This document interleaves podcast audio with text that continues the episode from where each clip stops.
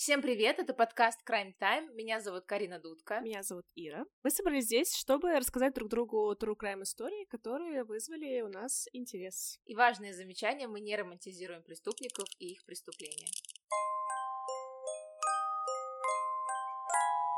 Я расскажу о Цутомо Ми э, Миядзаки. И мне нравится, что у него фамилия Миядзаки. Это не тот, который э, там «Ходячий замок» снял. Вот не он, это не этот.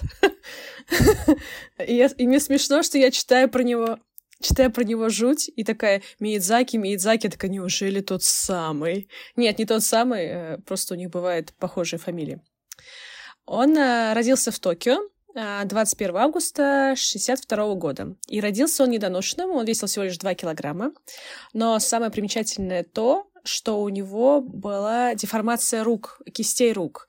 Это были срочные суставы и длинные пальцы, и он не мог их загибать вверх, и выглядит это вот, я смотрю фотографии, как вампирские руки, очень длинные пальцы. Типа вот я показываю тебе, но наш слушатель не увидит. И он еще позже стал отращивать ногти на них. То есть это выглядело прям реально как вампирские руки. А, и этой деформацией он очень часто оправдывал все беды в своей жизни. А, про саму семью а, Цутому. У него была полная семья и две сестры. И его отцу принадлежала очень крупная газета в городе, и он был влиятельным человеком, уважаемым.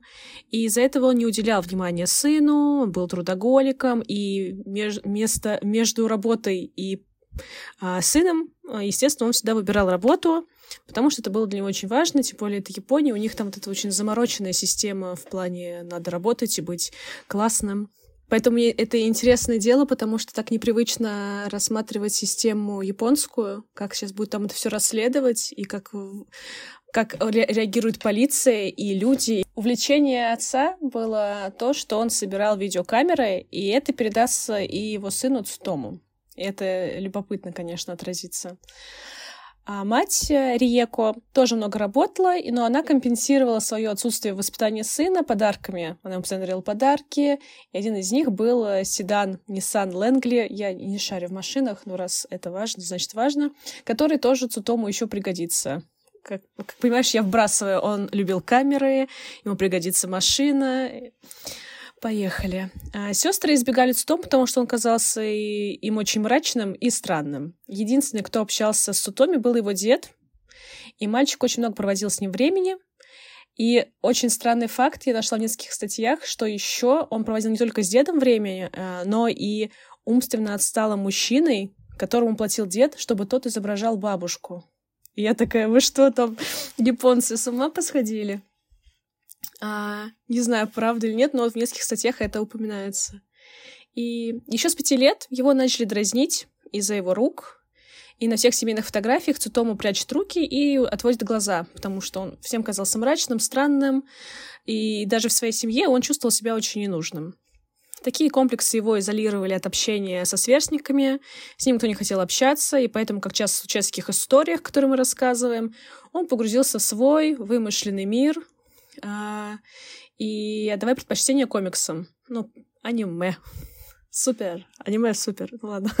В разных э, статьях есть такое, что он убивал и кошку, э, издевался над животными и даже задушил своего собственного пса.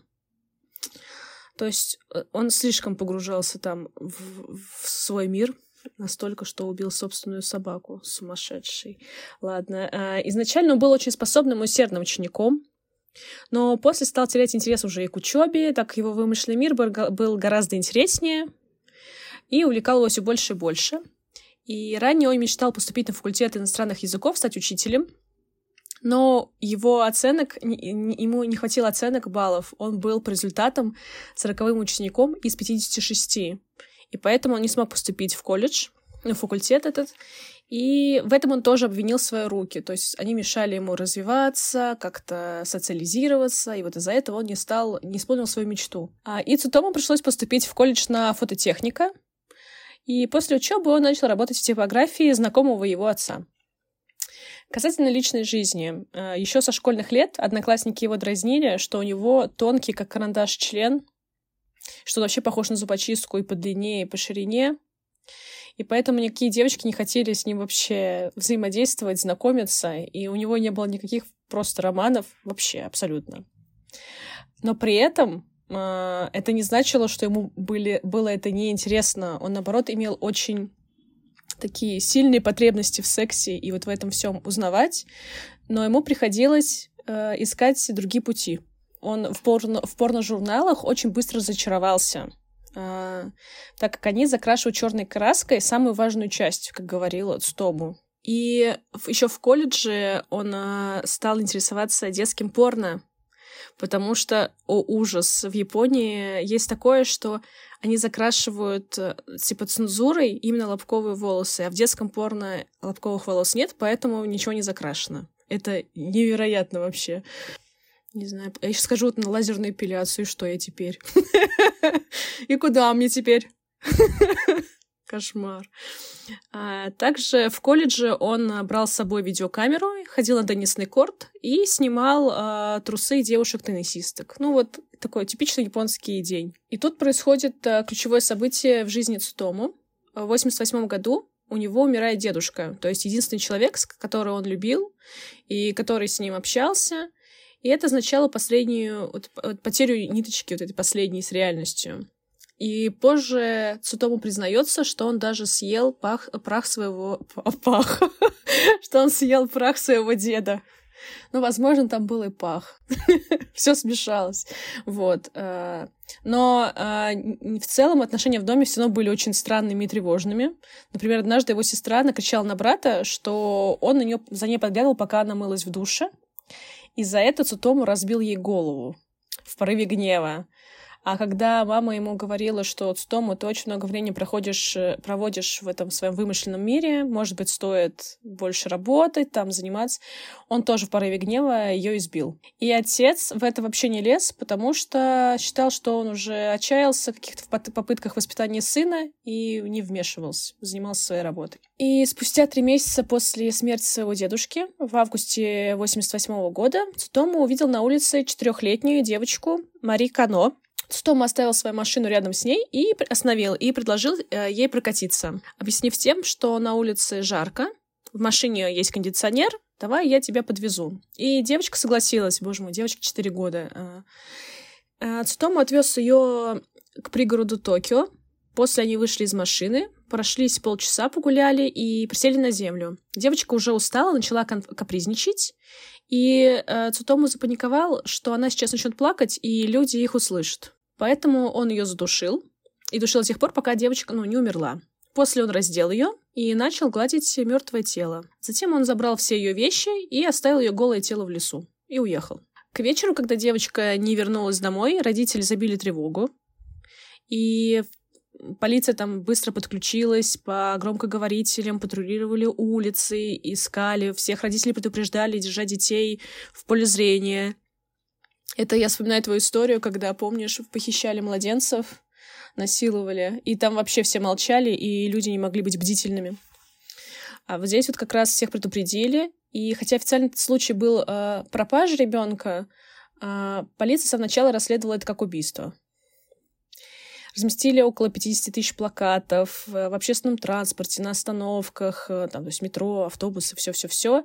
Собаки тоже не смогли ничего найти и было опрошено много людей, но абсолютно ни к чему не привело.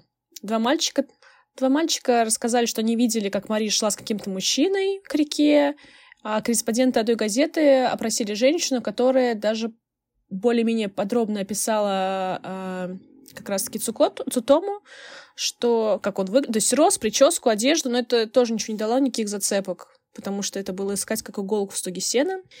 А через несколько дней мать Марии получила открытку, как бы в ответ на то, что она выразила надежду э, в выпуске новостей, что ее дочка еще жива. И там было написано «рядом, э, рядом много дьяволов». Полиция расценила это как то, что люди издеваются, и не придала тоже этому значения. Спустя несколько недель поисков Мари дело было отнесено к категории без вести пропавших. И данное происшествие смотивировало родителей внимательнее следить своими детьми. И родители стали, больше родителей стали провожать своих детей из школы, и в школу, и к друзьям. То есть повысилось внимание к безопасности детей. Проходит шесть недель, и Цутому днем едет в своей машине и замечает семилетнюю Масама Йошизава. Боже мой, из того, что я смотрю аниме, я могу более-менее понимать, что это за имена. Он уговаривает ее сесть в свой автомобиль и отправляется примерно в то же самое место, где была Мари, и девочку постигла та же самая участь, он ее задушил. Затем он раздел ее, и прежде чем наступило трупное окоченение, он подверг э, труп маленькой девочки сексуальному насилию. В тот момент, когда тело стало э, вот эти, вот, знаешь, э, непроизвольные содрогаться из-за конвульсии, когда оно уже умерло, но, но умирает... Ну, знаешь, Карин, вот когда умирает человек, и он э, может двинуться или дернуться, он очень испугался и убежал к своему автомобилю и быстро скрылся с места преступления. И он оставил тело э, этой девочки недалеко от тела Марии, где-то в 100 метрах друг от друга они лежали. И снова были объявлены поиски, и снова все было тщетно. Полицейские провели, э, провели параллель между этими двумя делами, но было мало оснований, чтобы понять, что это относится к одному человеку. Через три месяца четырехлетняя Эрика Нанба возвращалась домой от подруги, когда ее увидел Цутому и уговорил сесть в машину.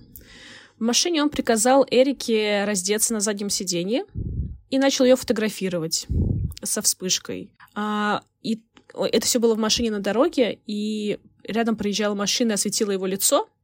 Он немножко испугался. Эрика начала рыдать, и тогда Сутому ее отвез подальше, схватил за горло, сел сверху и дошел до тех пор, пока она не умрет. После он вернул ее тело простыней и положил в багажник. От одежды он избавился в лесу. И он был настолько... не мог так сконцентрироваться на дороге, что его машина съехала в кувет. Он вышел из машины, взял тело и пошел его оставить в лесу. И когда он возвращался со смятой простыней, два спасателя, два человека, ну, то есть два парня, помогали ему вытащить его машину. И в этот раз уже полиция поняла, что исчезают именно маленькие девочки, и это можно отнести к одному делу. В отличие от э, первых двух убийств, э, тело Эрики быстро нашли. Э, и ее руки и ноги были связаны нейлоновым шнурком. Это вызвало очень сильный общественный резонанс. Люди были недовольны действием полиции, то, что пропадают дети, полиция делает недостаточно, и нет никаких зацепок абсолютно. Двое мужчин, которые помогли э, вытащить машину, э, вызвали свидетелями но они, не, они правильно вспомнили, что номер э, имел отношение к городу Хатиодзи, но они неправильно определили модель автомобиля, что увело полицию вообще по ложному следу. Хотя это могло стать очень такой важной зацепкой на тот момент. Между этими три, э, тремя пропажами девочек было еще общее сходство. То, что все семьи погибших были, знаешь, как будто атакованы э, телефонными звонками. То есть телефон звонил, они брали трубку, и там была тишина. Но при этом, если трубку не берешь, телефон мог назвонить по полчаса. Ты берешь трубку, и там опять тишина. И меньше чем через неделю после убийства Нанба, э, Шиничи Нанба, э, как икона, э, получили открытку. То есть это матери девочек. И она была составлена из звуков, вырезанных из журналов, газет. Затем они были сфотографированы и увеличены, чтобы вообще не понять, откуда это вырезалось. И в записке было написано «Эрика, холод, кашель, горло, отдых, смерть». Коднеймс игра, знаешь такое? Вот это оно. Сатому а, не убивал полгода, но он отправлял послания родителям своих жертв. Например, родителям Мари он еще отправил коробку. То, что девочку Мари, которая самая первая, ее продолжали искать. Он отправил коробку, где был пепел, грязь, фрагменты обугленных костей и 10 молочных зубов. Господи. И там же были фотографии шорт Мари, нижнего белья и обуви. И записка «Мари, кости, кремация, расследовать, доказать». Господи, По новостям показали, мой. что кости по экспертизе не принадлежат Мари, и Цтом очень разозлился и отправил еще одно послание, аж на три страницы, и письмо было называлось э, «Признание в преступлении», и было написано женским именем э, Юкой Имада, что можно расценить как игру слов, в переводе означает «а теперь я хочу сказать». Ну, то есть он такой э, э, с приколом этот uh-huh. Письмо начиналось словами «Это я положила картонную коробку с останками Мари на пороге ее дома. Это я сделала все, с самого начала до конца. Я видела полицейскую пресс-конференцию, где они сказали, что в коробке не было останков Мари. Ее мать сказала в камеру, что это сообщение дало ей новую надежду, что Мари а, могла бы быть жива. Тогда я поняла, что должна написать это признание, чтобы мать Мари не продолжала надеяться напрасно. Я говорю снова, кости в коробке принадлежали Мари. И на следующий день Мари э, все-таки была признана убитой Мгм. после этого письма. Так а как они Эксперт- что, сделали повторную экспертизу и убедились, что это все-таки ее кости? Э, они стали, да, делать... пов- Ну, это уже было позже, но после этого письма было понятно, что, видимо, это действительно пишет убийца, Мгм. и она же была до этого пропавшая. И там прошло несколько... Еще три недели, когда они делали повторную экспертизу. Мгм. И эксперты там пытались по почерку как-то определить, исследовали это письмо. Они вообще не могли установить пол автора. А, Более чем полмиллиона полицейских плакатов с цитатами из письма убийцы было расклеено на зданиях в областях, где жили убитые девочки. Полиция правильно э, идентифицировала снимок, что он был сделан на такую-то камеру, и что такие используются только в типографии. И также коробка, в которой были останки переданы, они тоже используются в типографиях. Но при этом полиция позже отказалась прокомментировать, начали они проверку служащих типографий. То есть они нашли эти зацепки, но они, ск- скорее всего, ну, я просто знаю, чем закончится, ими не воспользовались. Мгм. Семья Кона а, вот ждала еще три недели. Им объявили официально, что в коробках все-таки останки их дочери. И 11 марта, спустя более чем 7 месяцев после ее пропажи, девочка а, была похоронена. Э, пох- Да, похоронена. И после похорон семье было отправлено еще одно послание. И это ужасно. Труп ребенка стал твердым, прежде чем я ожидала. Я хотела сложить ее ручки у нее на груди, но они не двигались с места. Довольно скоро по всему телу прошли красные пятна. Такие большие красные пятна, как на флаге государственного флага Японии. Или как будто бы вы э, покрыли все тело красными печатями Nissan. А через некоторое время тело покрылось отметинами разложения. Насколько оно было твердым, прежде чем а, прежде, наск- а, настолько же теперь становилось похожим на разжиженную бесформенную массу, как будто наполняясь водой. И воняло. Как оно воняло? Как ничего другого... Ничто другое не может вонять в целом в мире так плохо. И представляешь, это родителям Боже а, мой. убитые девочки отправляют. А, к лету 89-го психическое состояние Миядзаки все более ухудшалось.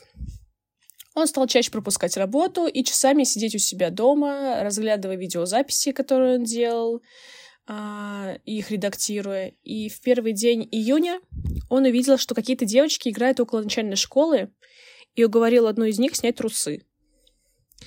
Поскольку он начал фотографировать ее прям ну, на улице, случайные прохожие заметили такую картину и быстро его прогнали. Несмотря на опасность быть разоблаченным, он убил свою четвертую жертву спустя пять дней после этого случая. Мне жутко, что в Японии часто такая фигня происходит, что вот так вот фотографируют и пристают, и для них мужчина, который фотографирует маленьких девочек на улице, такие, ну, какой ты придурок. Ну, типа, нет такого, его надо поймать срочно, и вообще, кто это такой? Ты думаешь, до сих пор там так? Мне кажется, что Я они сейчас ужесточают. И вот эти вот все темы с тем, что на каком-то из айфонов не было вспы... э, была всегда вспышка при фотографии. Мгм. Что-то такое, знаешь. Ну, Именно с этим- из-за этого. Просто им нужно с этим обязательно что-то делать, потому что у них как-то по-другому все это сложилось и воспиталось. Да, Ну, у них вообще мне сексуальная куль- культура совсем другая. Для нас кажется дикой. Он заметил девочку в парке, это его четвертая жертва, которая играет одна, пятилетняя Аяка. И он предложил ей пофотографироваться. Девочка согласилась э, с удовольствием. Он немножко ее пофоткал на улице, чтобы она раскрепостилась. После он предложил ей сменить обстановку и пофотографироваться в машине. Он пытался ее отвезти подальше, но девочка была очень непоседливой. Ну, пятилетний ребенок, она прыгала на сиденье, и он решил ее отвлечь и угостить жвачкой. И та обратила внимание на его руки и спросила, почему они такие необычные и странные. Цитому пришел в ярость и задушил ее со словами «Вот что случается с детьми, которые говорят такие вещи». И Там задают Жесть. неудобные вопросы. Он заклеил скотчем ее рот, связал руки веревкой, затем обернул тело простыней и положил в багажник автомобиля. И в этот раз он отвез тело к себе домой. Он занес... Сейчас опять я сделаю предупреждение, что будет жутко. Он занес труп внутрь, Там он освободил тело девочки от одежды вытер его полотенцем, положил девочку на низкий столик, развел ей ноги и снял крупным планом э, на пленку ее влагалище. Он до этого специально поехал еще взять на прокат видеокамеру э, для этих целей. И он разглядывал только что сделанные фотографии и видео и мастурбировал на все вот это. Вот. Боже, мне аж, мне аж плохо, что я это говорю, простите, пожалуйста. После этого он э, снова связал ей руки, ноги нейлоновым шнурком и накрыл тело простынями. Через два дня э, тело, естественно, начинает уже пахнуть, ему, и это было невыносимо, и он понимает, что нужно избавиться от тела. Чтобы его было не так легко идентифицировать, чье это тело, он решил его распилить с помощью ножа и пилы. То есть он делал, отделил от голову, от, отделил от трупа голову, руки, ноги, чтобы это препятствовало опознанию. И он спрятал туловище около общественного туалета на кладбище в полночь а, спустя четыре дня после убийства. Он пожарил руки Еока на заднем дворе своего дома, съел часть ее плоти и выбросил то, что оставалось, включая череп, а, в лесу. А, Пять дней спустя, после того, как полиция распределила 10 тысяч листовок с описанием и фото Яока, искалеченное туловище девочки было обнаружено на кладбище, и все таки это было понятно, что это она. Ее смогли опознать. Японская полиция бросила очень много сил на поимку убийцы. То есть это, учитывая, что общественность негодует, там все они пытались что-то сделать, но, однако, арестовать э, э его Миядзаки удалось лишь благодаря удачному стечению обстоятельств и бдительности обычных граждан, как оно часто и случается. Опять полиция не смогла. А, в воскресенье 23 июля 89-го две сестры играли около общественной бани, когда молодой человек остановил свой автомобиль около них и вышел. И старший из них, который было 6 лет, 9, э, он сказал, ты остаешься здесь, а шестилетнюю он забрал с собой к соседней реке. И старшая сестра вообще не поняла, что происходит, побежала рассказывать об этом все отцу. Отец тут же побежал разыскивать дочку, и когда он нашел свою младшую дочку, то увидел, что она абсолютно голая, а над ней стоит какой-то парень и фотографирует ее влагалище. Он начал его избивать, но тот, тот смог выр, э, вырваться, и это удивительная тупость, и он побежал обратно к своей машине, то есть понимая, что его все равно вычислили, и возле машины его ждала полиция. И ему а, был, по обвинению, его арестовали по обвинению а, совращения малолетних. Но когда с, начал происходить обыск в его квартире, там нашли, изъяли 5763 э, видеокассеты. Это были хентай, аниме, манга, всякие фильмы ужасов, слэшеры. Э, и были найдены фотографии и видео убитых девочек и манипуляции убийцы с ними и с их телами.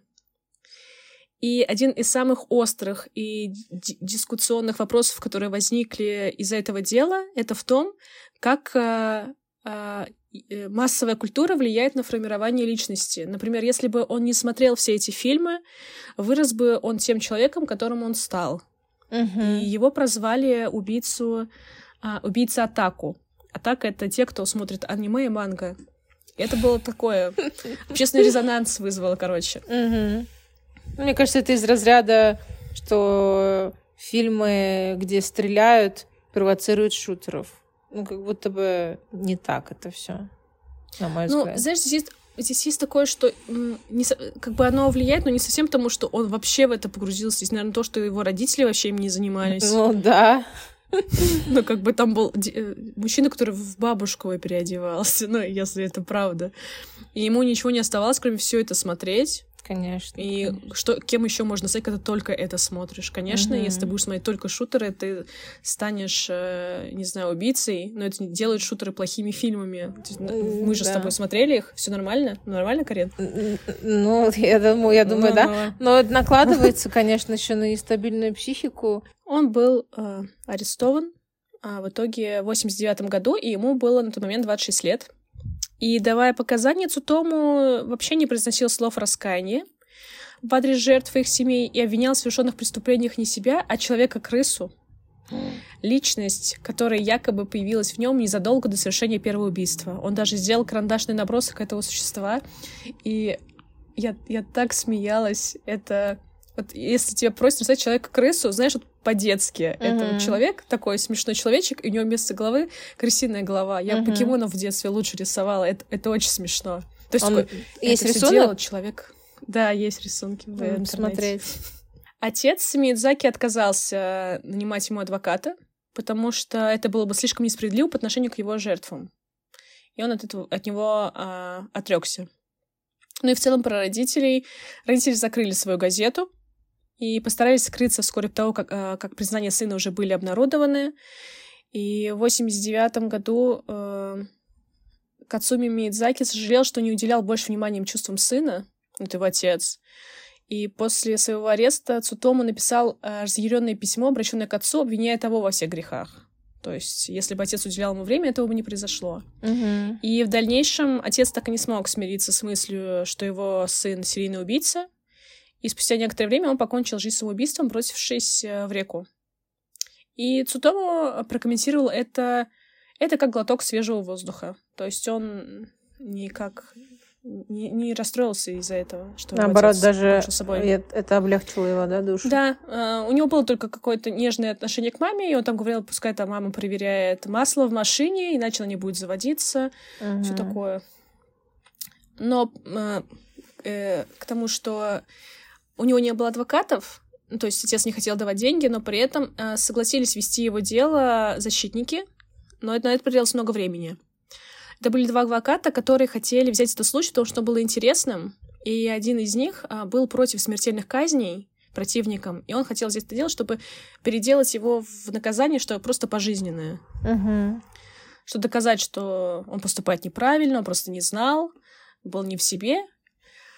И тут начинается просто многолетнейшее разбирательство. Я не буду вдаваться в подробности, это, это просто сумасшествие. Я скажу так, что судебное это дело шло 16 лет. Господи, боже мой. То есть они говорят, что не вменяем, подается апелляция, потом его проверяет Верховный суд, потом еще раз делается апелляция, и еще раз. Это, это что-то вообще сумасшедшее. И только, я сейчас даже скажу, в каком же в итоге году, в 2001 году, только в 2001 году а, объявили, что все, без апелляций он виновен, и он а, будет наказан смертельной казнью. Я забыла слово, какое Мгм. нужно сказать.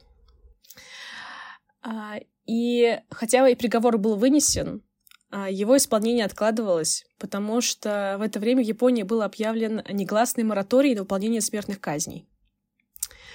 А, Какая- потому как, что как тогда выглядела смертная казнь в Японии, ты знаешь? Повеш... Ну, я, пони- я знаю, что он был повешен по итогу. М. Значит, повешение. Мгм. Но это so smart. Мгм. А, а почему был мораторий? Потому что тогдашний министр юстиции а, заявил, что смертная казнь противоречит его буддийской вере. Вау. Ну, Крутой. Вот. И только после того, как его пост занял уже другой э, человек, в 2007 году смертные казни возобновились, но э, с очень редкой частотой. Там было тут трое, там в одном, трое там в одном месяце, чуть попозже еще трое, так по чуть-чуть э, кого-то, какие-то приговоры приводили в исполнение, пока не случилось э, воскресенье 8 июня 2008 года в Токио 25-летний э, чувак врезался в толпу на грузовике, сбив троих человек, а после он вышел из машины и стал всех э, атаковать ножом.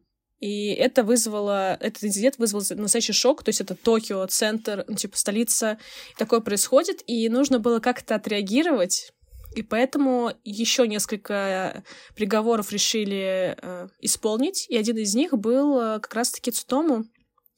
И в 6 часов утра в 2008 году он был повешен, ему в тот момент было уже 45 лет. Обалдеть. То есть его э, задержали, когда ему было 26. Спустя почти 20 лет, э, ну, можно сказать 20, 20 лет его в итоге повесили. Обалдеть. Вот такая жуткая жуть. Действительно, очень, сегодня. очень, очень долгое дело. Аниме супер.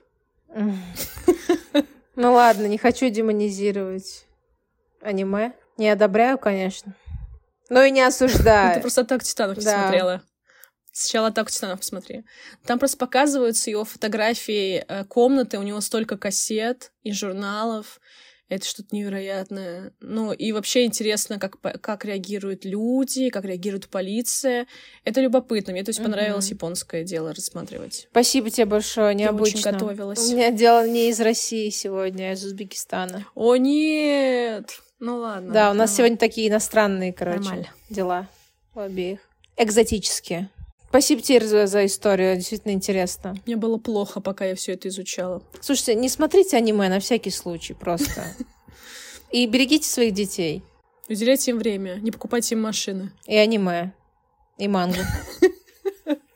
И не, и, проси, и не просите отсталого человека переодеваться в его бабушку. Ну, это что не перебарщивай. Не вижу ничего ну, плохого. ладно, это можно, хорошо. Было и было. Было и было. Моя история сегодняшняя из Узбекистана. Слушатели не все знают, но я родилась в городе Ташкенте, поэтому это мой земеля.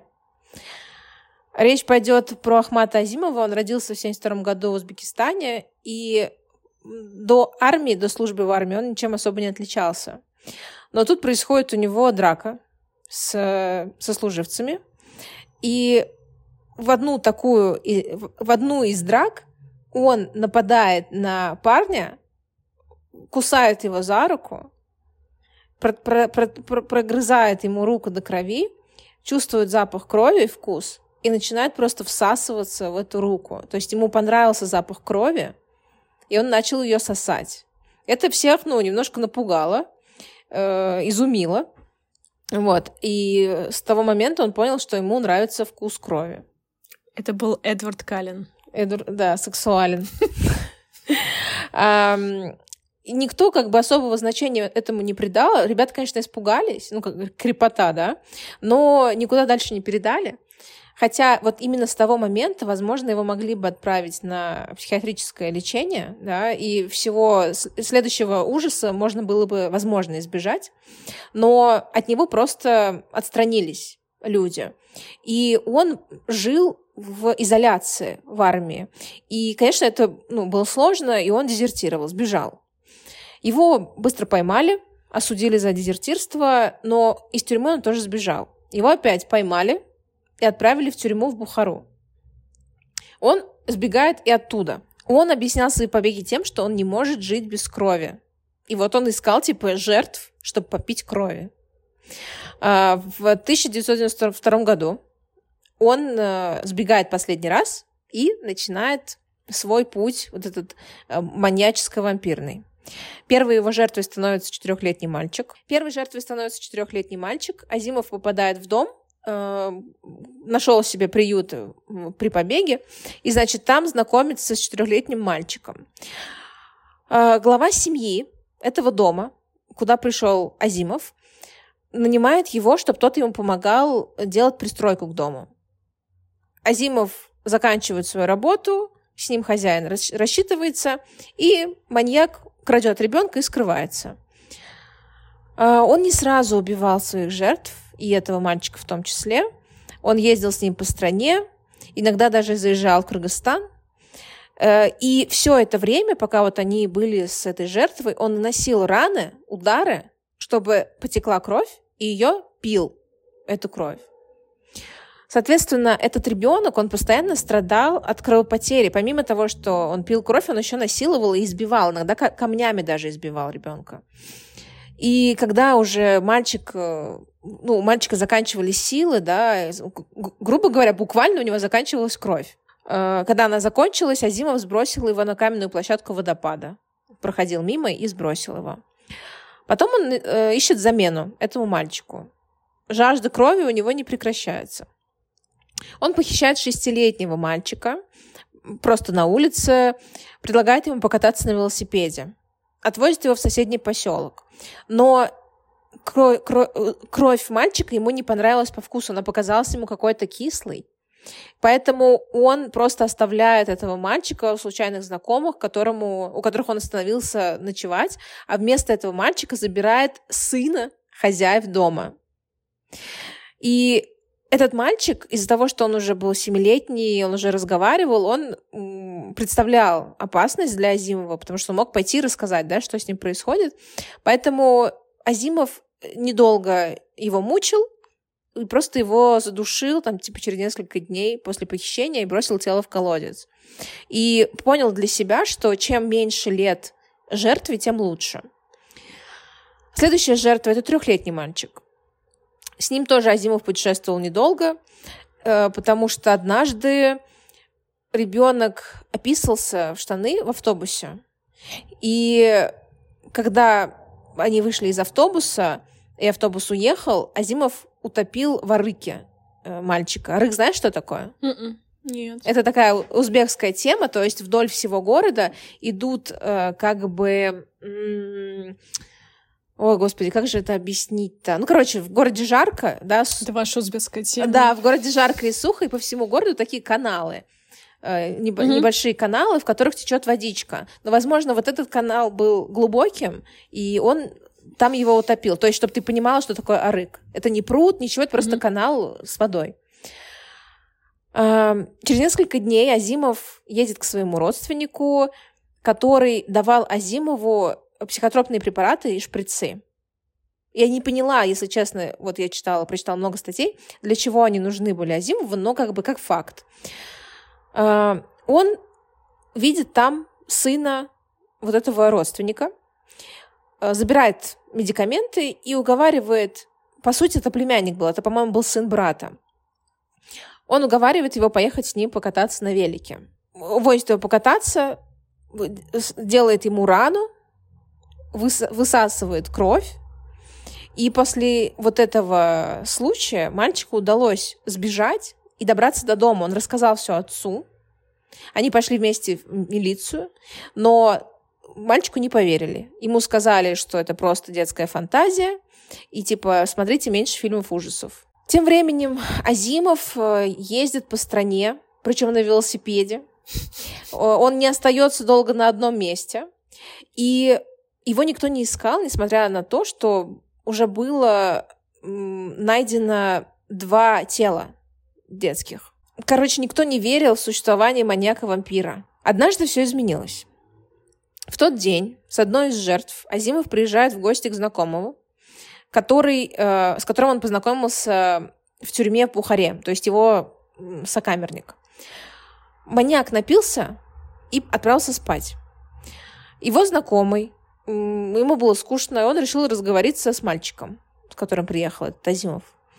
И этот зэк пришел в ужас от того, что ему рассказал мальчик, что его насилуют, что его бьют и пьют кровь этот сокамерник очень сильно испугался, и несмотря на то, что сотрудничать с, с ментами позорно, да, особенно для бывших зэков, он все равно пошел в милицию, потому что, типа, насильники, общаться с насильниками детей хуже, чем общаться с охранниками, грубо говоря, в тюрьме, по, по, по понятиям. Еще забыла отметить, что вот этого мальчика, с которым он приехал к зэку, он заставил убить предыдущего мальчика. Да, и этот мальчик тоже об этом рассказал. Этот бывший зэк побежал в милицию, видя, что Азимов спит. Он побежал в милицию все рассказывать. Ему не поверили, потому что он был пьяный. Да, и Э, в одной из статей написано, что он бегал три раза, и когда уже на следующий день он, ну, он был потрезвее, он пришел в милицию сказать, что у меня там просто монстры дома. Они уже ему поверили, потому что он уже был трезвый. И потому что, ну, он слишком часто приходил. Милиция направилась э, к этому бывшему зэку домой, и Азимов спал в этот момент. Но когда он проснулся, он никакого сопротивления не оказывал. И еще такой момент, что он был очень крепким, очень сильным. И рассказывали, что на следственных экспериментах, там, где было прохладно, он даже, типа, отдавал свою телогрейку, значит, этим э, милице... милиционерам, потому что ему было всегда жарко. И вот он, он, и он говорил, это потому что я пью детскую кровь, но детскую кровь нужно пить горячей. Да, я в таком же шоке. Мне нравится, что мне это. Ладно. Говори, говори. Мне нравится, что... Я... Просто мне нравится, что я использовала слово «нравится».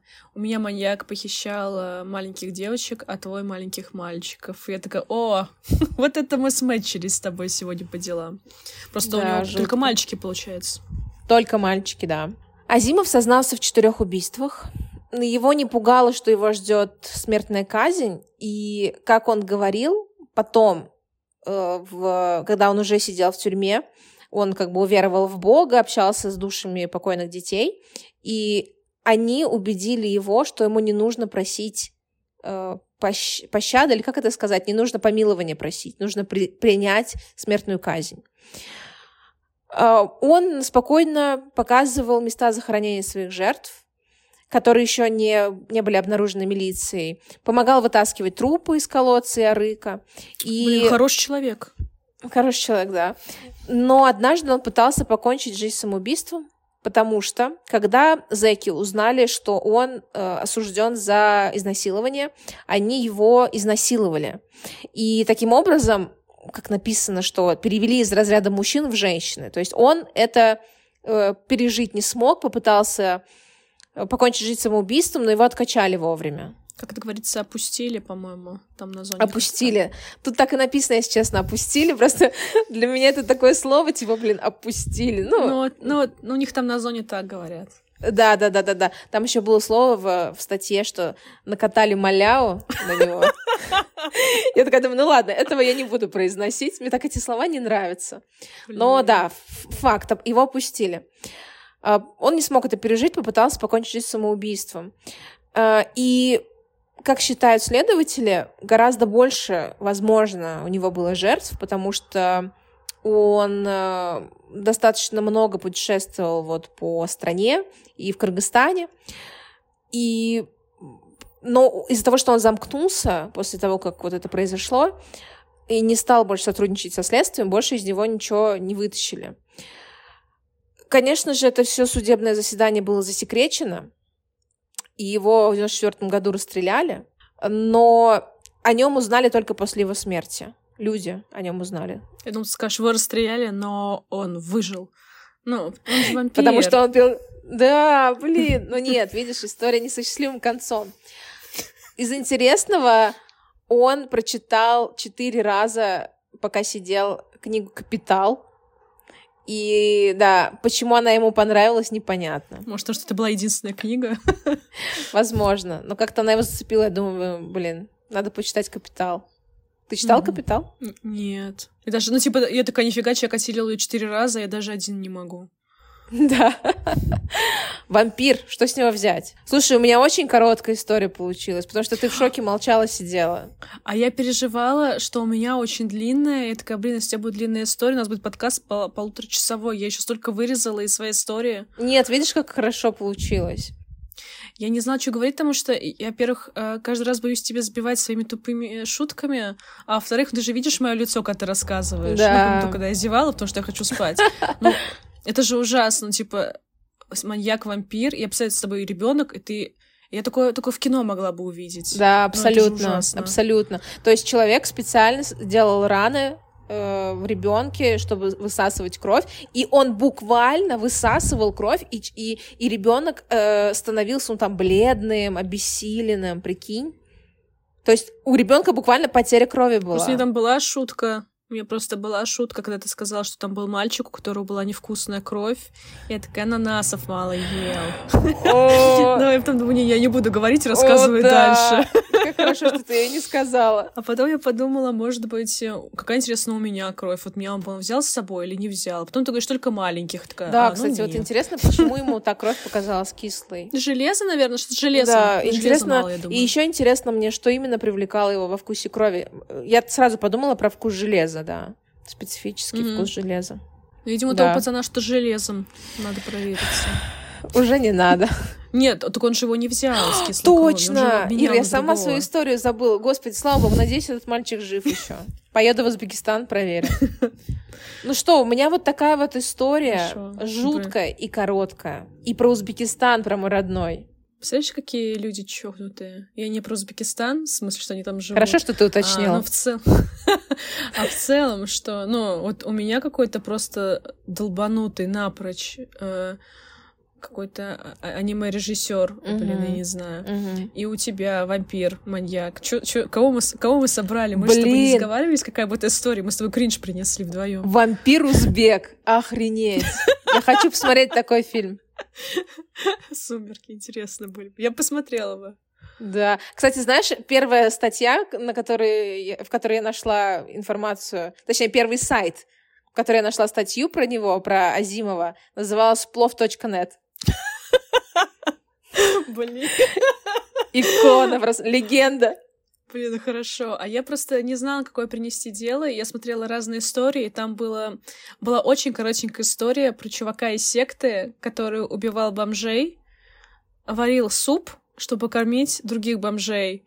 И я такая, блин, но она слишком короткая, я такая, ладно, могу просто так вброс сделать. Но это было да, любопытно. вот ты уже ей рассказала. Да, у нас три истории сегодня. Но это было очень любопытно. Я такая, вот это интересный подход. Кормить бомжей бомжами. Любопытно. Ну, получается, с 2024-м тебе, Карина. А, зашли мы смело. Мы смело ворвались. Всех поздравляем с Новым годом и желаем счастья и здоровья, и долгих лет жизни. И кислой крови. Кислой крови. Не будьте вкусными, друзья. Все, берегите себя. Всем пока. Пока.